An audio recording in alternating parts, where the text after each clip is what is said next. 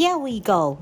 ニューヨーク発女社長の一人オフ会。私、ひでこが時々ゲストも迎えて好きなことを好き勝手に話していきます。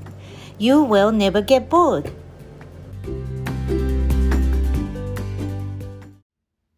Hello、ひでこです。世界各国の皆様はいかがお過ごしでしょうか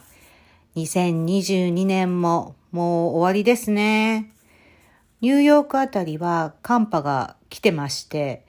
えー、マイナス14度、マイナス8度とか、とにかくずっと氷点下の日々でした。が、ここ数日は10度を超える、まあ、暖かい日となっておりまして、えー、珍しく年末年始も暖かい感じですね。うん。日本のニュースではニューヨークが大雪で、えー、猛吹雪で寒波に襲われてたということで、うん、なんかいろいろ皆さんからご心配いただいたんです。でも、ニューヨークシティあたりは全然雪が降らなくって、寒いのは寒いんですけれども、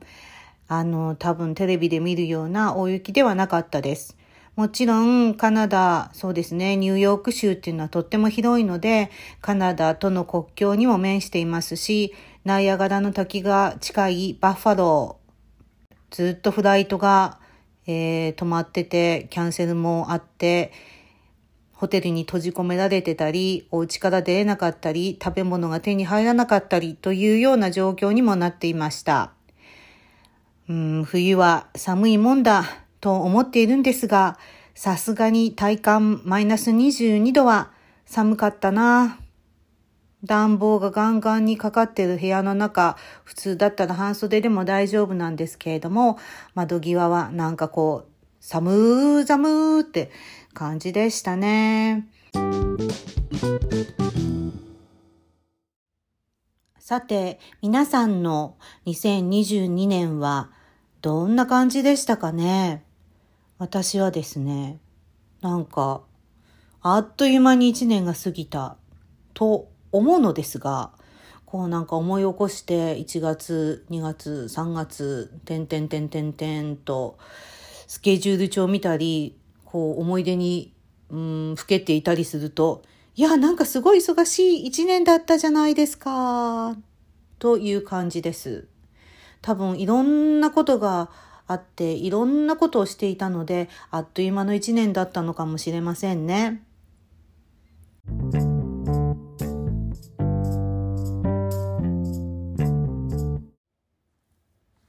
私の2022年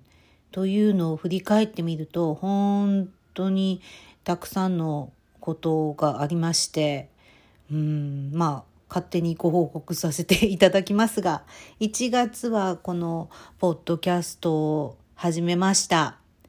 思ったほどこう配信はできなかったんですけれども、自分なりに楽しく、えー、できたかなと思っています。来年も引き続き自分のペースでやっていこうかと思います。ゲストもね、いろいろ来ていただく方たち考えています。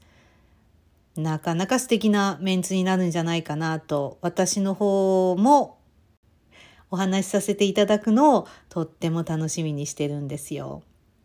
そして、その後2月にね、えー、ロンドンブーツの田村敦さんが、田村淳の大人の小学校、略してタム小というのを、えー、オンラインサロンなんですけれども、やられてるんですね。それに7期生として入学したんです。もうここでたくさんの人々に出会いまして、もうオンラインなのでなかなか、うん、会うことはできないんですけれども、 Zoom でいろいろ会話をしたり、楽しい日々を過ごすことができています。生で会うことがとっても、まあ私ね、海外に住んでるんで稀なんですけれども、今年は8月に日本に帰った時に、生徒の方々に、うん、会うことができて、なんか嬉しかったななんかいつもズームとかで会ってる方が、こう目の前に生でいるって、すごく不思議で、うん、すごく刺激ももらったし、会えた人々に本当に感謝してます。この時にイベントで生徒の皆さんが先生に英語でインタビューをして、もちろん先生も英語で答えるっていうイベントを企画したんですね。本番に行くまで公開でズームで練習をしたりして、インタビューする人や先生以外でもみんなと一緒に英語を勉強できてとても楽しかったんです。で、本番になってもうみんなが本当に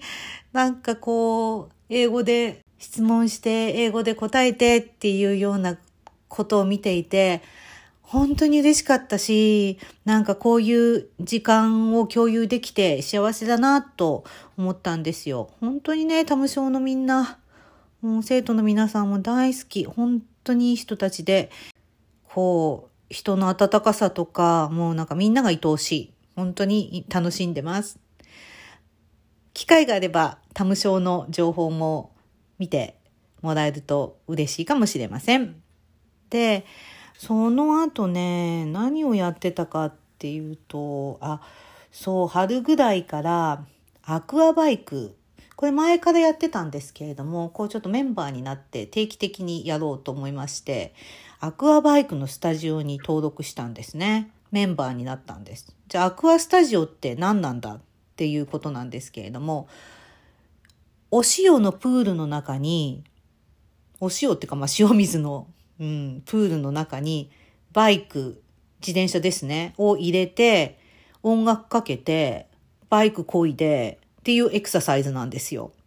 皆さん聞いたことあるかと思うんですけれども、ソールサイクルとか、えー、スピンクラスとか、あの、真っ暗の中でこう音楽ガンガンかけて、あの、インストラクターが、Yeah, let's go! Come on, baby! とか言いながら 音楽ガンガンかけてやるエクササイズなんですけれども、うん、別に暗くないところもあるし、まあそういう自転車を漕ぐクラス、音楽に合わせて、こう、ハイテンションになって、えー、負荷もかけてっていうエクササイズがあるんですけれども、それのプールの中でやるってやつなんですね。これめっ対にないと思うんですよ。ニューヨークでも多分一つしかないと思うんですけれども、そこに入って、もうあの、楽しく、こう、水の中で自転車こいで自分との戦いみたいなことをやって、もう、あの、今もそれを続けて楽しんでます。なかなかこれね、機会がないと思うんですけれども、もしどこかでアクアバイクのクラスを見つけたら、みんなもちょっと体験してもらいたいかなと思います。もちろんニューヨークに来たら1回の、えー、1回でもトライできると思うので、もしご興味ある方、ニューヨークにいらっしゃる方、教えていただければご一緒できるかもしれませんね。その後ですね、私、アクティングスタジオというところに、えー、生徒として入学しまして、つまり、えー、演技を学ぶ学校なんですけれども、もともとはそのビジネスの、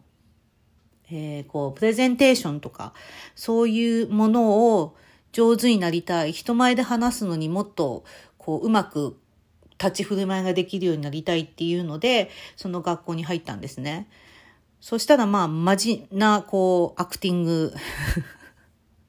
演技をする学校で、もう先生がもう有名な、まあ、俳優さんなんですけれども、え、面接があるんですよ、一応ね。初めてこの学校に来る方には必ず面接をするんだよ、と言われて、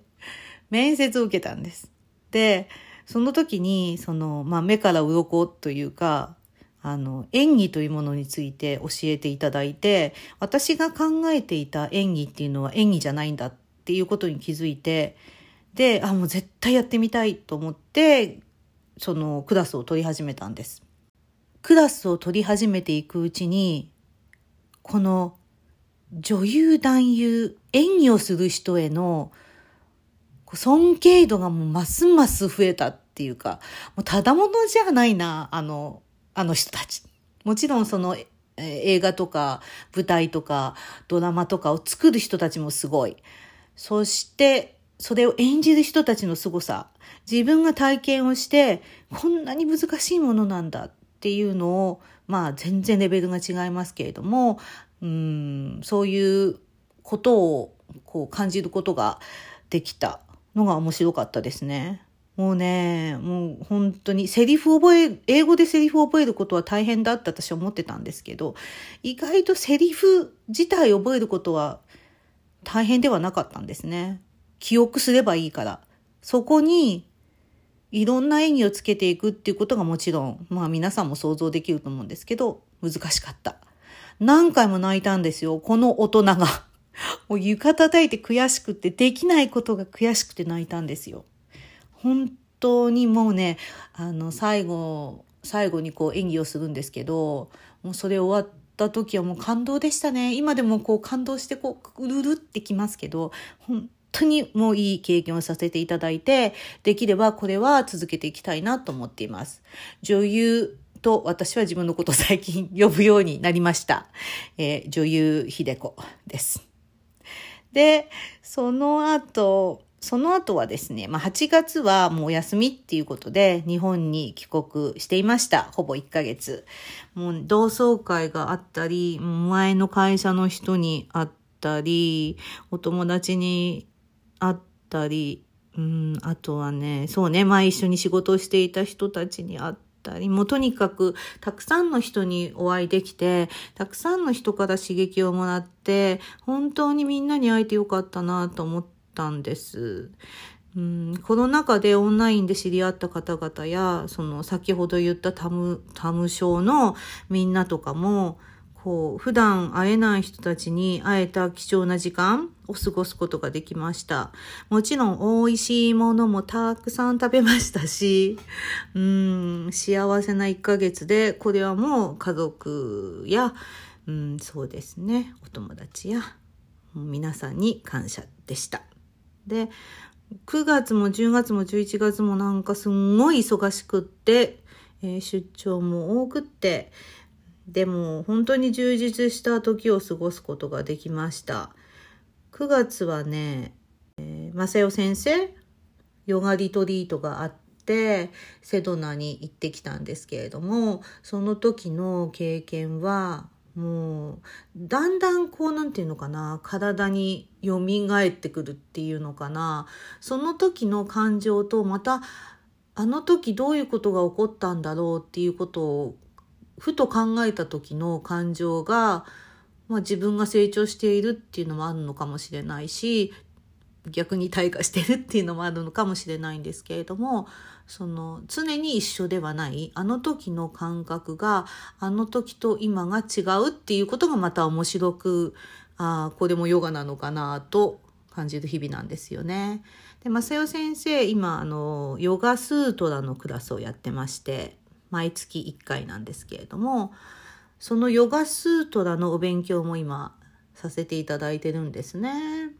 なんかこう生活に役立てるヨガヨガって体を動かすことだけじゃないなっていうのを今勉強しているところです。皆さんご興味これもありましたら、お問い合わせください。10月は、なんとイタリアの出張に行かせていただいて、あの、美味しいもの食べました。ありがとうございました。ねえ。バチカンに行く機会があったんですよ。もう、すごく昔に、えー、行った時の感動が蘇ってきてで変わらないところもたくさんあってまあそりゃそうなんでしょうけれどもね。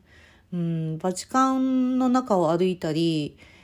えー、美術館見たりその大聖堂っていうんですか？あの見たりしててあこういうところをたくさん訪れたいから健康で元気でいようと思って帰ってきました。イタリアはとにかく、ローマはとにかく歩きました。歩いて歩いて歩いて、もうあの今までこの人生の中でこんなに歩いたことはないんじゃないかっていうくらい歩いて、えー、もっと体力をつけないかんなということで帰ってきました。健康第一ですね。うん。そう。たくさんの出張や忙しい日々を乗り越えるのも体力。ヨガも体力。アクアバイクも体力。オンラインサロンを楽しむのも体力。もう健康な体。これを2023年も目指して元気でいきたいなと思っています。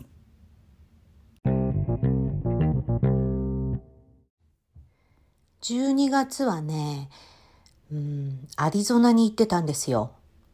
もちろん私の大好きなポッドキャスト、サボテン妻のちょっと耳貸してのメンバーにも会いましたし、タムショーのお友達にも会いましたし、なんかすごくいいアリゾナ滞在でした。ニューヨークはすごく寒くって、12月から3月の間、こう西海岸とか、えー、暖かいところに行って太陽を浴びて、ちょっと体の中を温めないと、こう、冬を越せないっていうんですかね。そういう感じなんですよ。私だけじゃないと思うんですけど。それで12月にアリゾナに行ってきました。そしたらね、なんと、そんなに暖かくなくって、で、みんなになんか、私が連れてきたんじゃないの寒さ、みたいな感じに言われて、うん、でもね、えー、まあ砂漠だから夜、朝は寒いっていうのは知ってたんですけれども、マイナス1度とか0度になってましたね。お昼太陽が昇ると暖かいんですけど、いや、なかなか寒かったです。ありがたいことに暖房が入るのでね、こう、寒い、眠れないなんていうことはないんですけれども、まあ、あとはそのニューヨークみたいにね、マイナス10何度とかになったりはしないので、とてもいいところではあったんですけれども、期待よりは暖かくなかったです。ねえ。もうそんなこと言うとアリゾナの皆さん怒るかもしれませんが。うん。あとはその9月に行った、えー、まさゆちゃんのリトリートでご一緒させていたお友達なんかにもね、再会して一緒にご飯食べたりして、すごく楽しい時間を過ごしたんですよ。アリゾナはね、いいね。うん、ハイキングもしたし、肉ばっかり食べさせてもらってたし。うん、あとね、えっ、ー、とね、そうだ。これは言わなくちゃいけないのが、来年のスーパーボール、フットボールのね、これアリゾナのカーディナルスのスタジアム、ステートファームスタジアムっていうところがあるんですけれども、そこで、えー、行われるんですね。それでサボ妻のマリーと一緒に、その、スタジアムのツアーに参加してきたんです。まあ、びっくりした。綺麗なスタジアムですね。うん。これ、みんなに見てもらいたいんだけれども、私、初めてだったんですけど、スタジアムの中の芝生？あの、フットボールする芝生なんですけれども、スタジアムツアーに行く前に、あの、その、私はスタジアムのその、なんだろう、フィードに立てると思ってたんですよ。でもそのレッドゾーンっても、あの、端の方なんですけど、そこだよって書いてあって、ああ、残念だなそっか、芝生っていうか、フィールドには立てないんだと思ってたんですよ。で、なんでかっていうのが言って分かったんですけれども、これ言っていいのかどうかわかんないんですけどね。実はそのフィールドの部分、これ外に出すんですよ。そっくりそのまま。それで太陽に当てて水を与え、つまり本当の芝なんですよね。人工芝じゃないんですよ。当てて、それで、あの、試合のある時にこう、戻す、スタジアムの中に。これすごいなと思って、びっくりしたんです。まあお天気が良くないとね、まあできないですよね。私の大好きなグリーンベイパッカーズはできないでしょうね。うん、だって日が当たらないし、雪降るし、ね、気温低いし、みたいな。あのー、アメリカのそういうスタジアムは、このカーディナルスのスタジアムと、あとは、えー、この前オープンした、その、ラスベガスのレイダースのスタジアム。この二つが、その移動式の芝生のフィールドのスタジアムってなってるみたいですよ。機会があったら皆さんぜひ見に行ってみてください。うん、スタジアムツアーね、フットボール面白いです。野球も面白いですけどね。ぜひ、そこにスタジアムがあれば行ってみようということで、えー、経験してみてはいかがでしょうかね。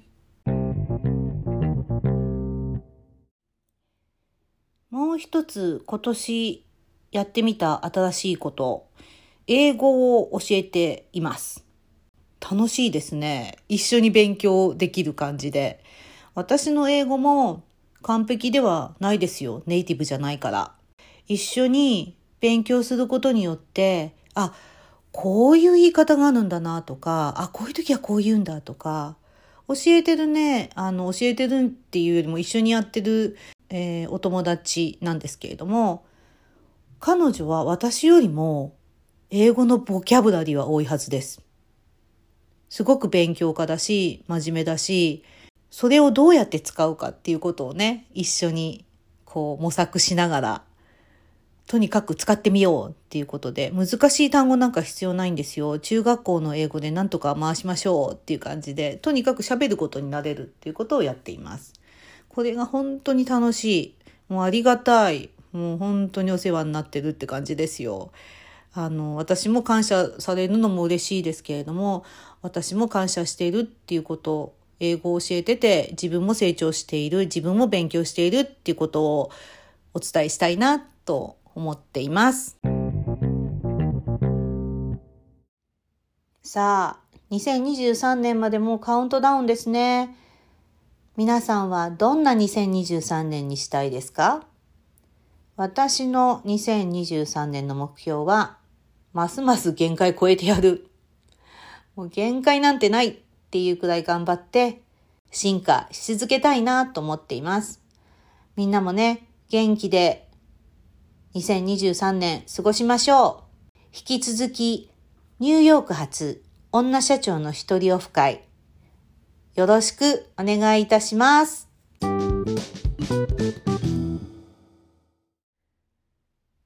今回も聞いてくださりありがとうございます。ご意見、ご感想、ご質問などは、e メール ny ひでこ社長 at gmail.com またはインスタ ny ひでこ社長の DM までよろしくお願いします。お待ちしております。